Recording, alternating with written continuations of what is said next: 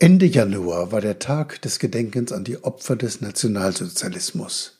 Und wenige Tage zuvor war ich in Auschwitz. Was dieser kirchliche Gedenktag bedeutet, darum geht es in St. Nikolai im Ohr. Mit Superintendent Dr. Andreas Lange und Kantor Frank Schreiber. Schön, dass Sie dabei sind.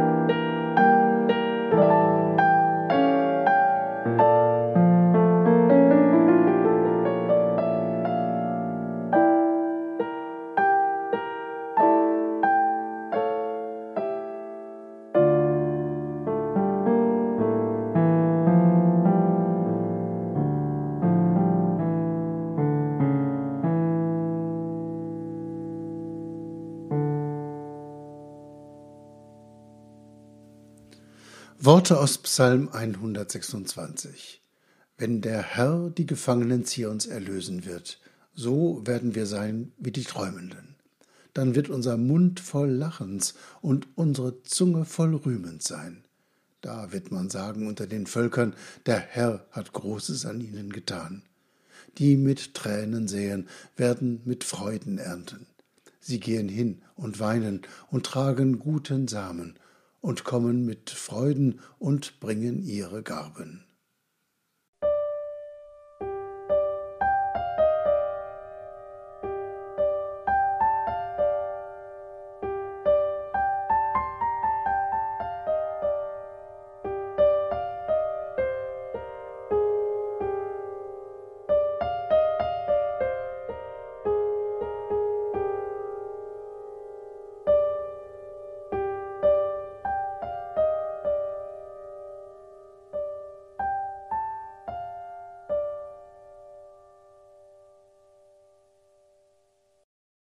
Der 27. Januar ist Gedenktag an die Opfer des Nationalsozialismus.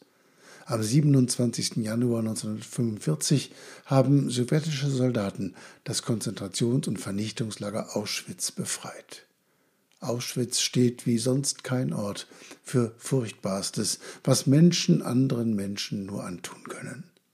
Dass Menschen sich Böses antun können, ist leider so alt wie die Menschheit. Schon bei Kain und Abel, ganz zu Beginn unserer Bibel, ist von Mord die Rede, von Blut, das von der Erde schreit. Doch Auschwitz ist mehr und ist anders. Auschwitz steht für den perfektionierten Massenmord.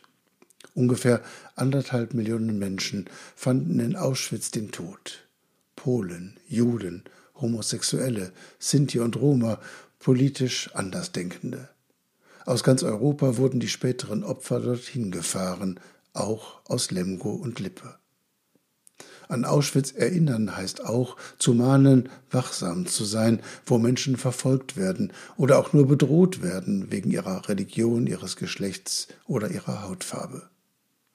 Mitte Januar war ich in Auschwitz, in einer Gruppe des Lutherischen Weltbundes mit Deutschen und Polen. Das war ein bedrückender Besuch. Die Bahnrampe ist noch gut zu sehen, an der die Menschen ankamen.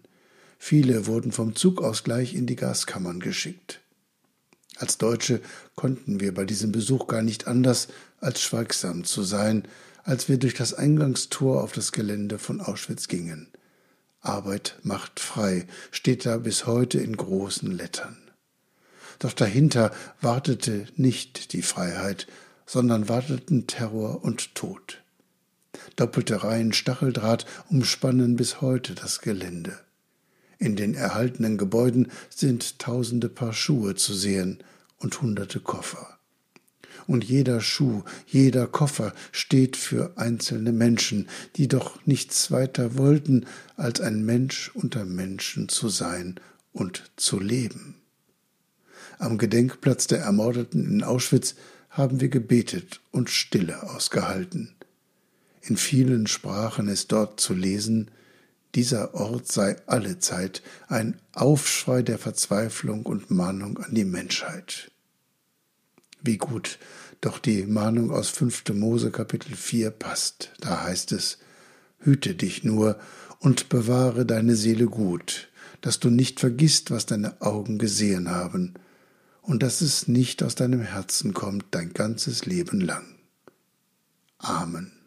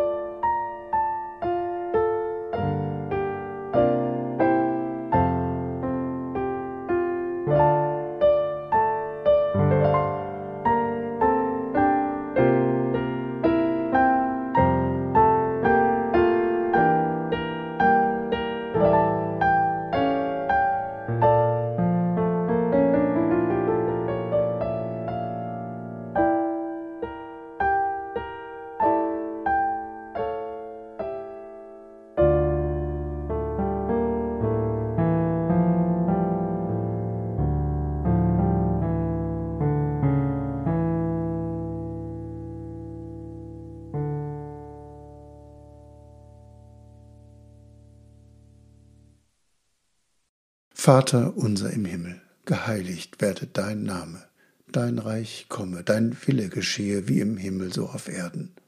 Unser tägliches Brot gib uns heute und vergib uns unsere Schuld, wie auch wir vergeben unseren Schuldigern. Und führe uns nicht in Versuchung, sondern erlöse uns von dem Bösen. Denn dein ist das Reich und die Kraft und die Herrlichkeit in Ewigkeit. Amen.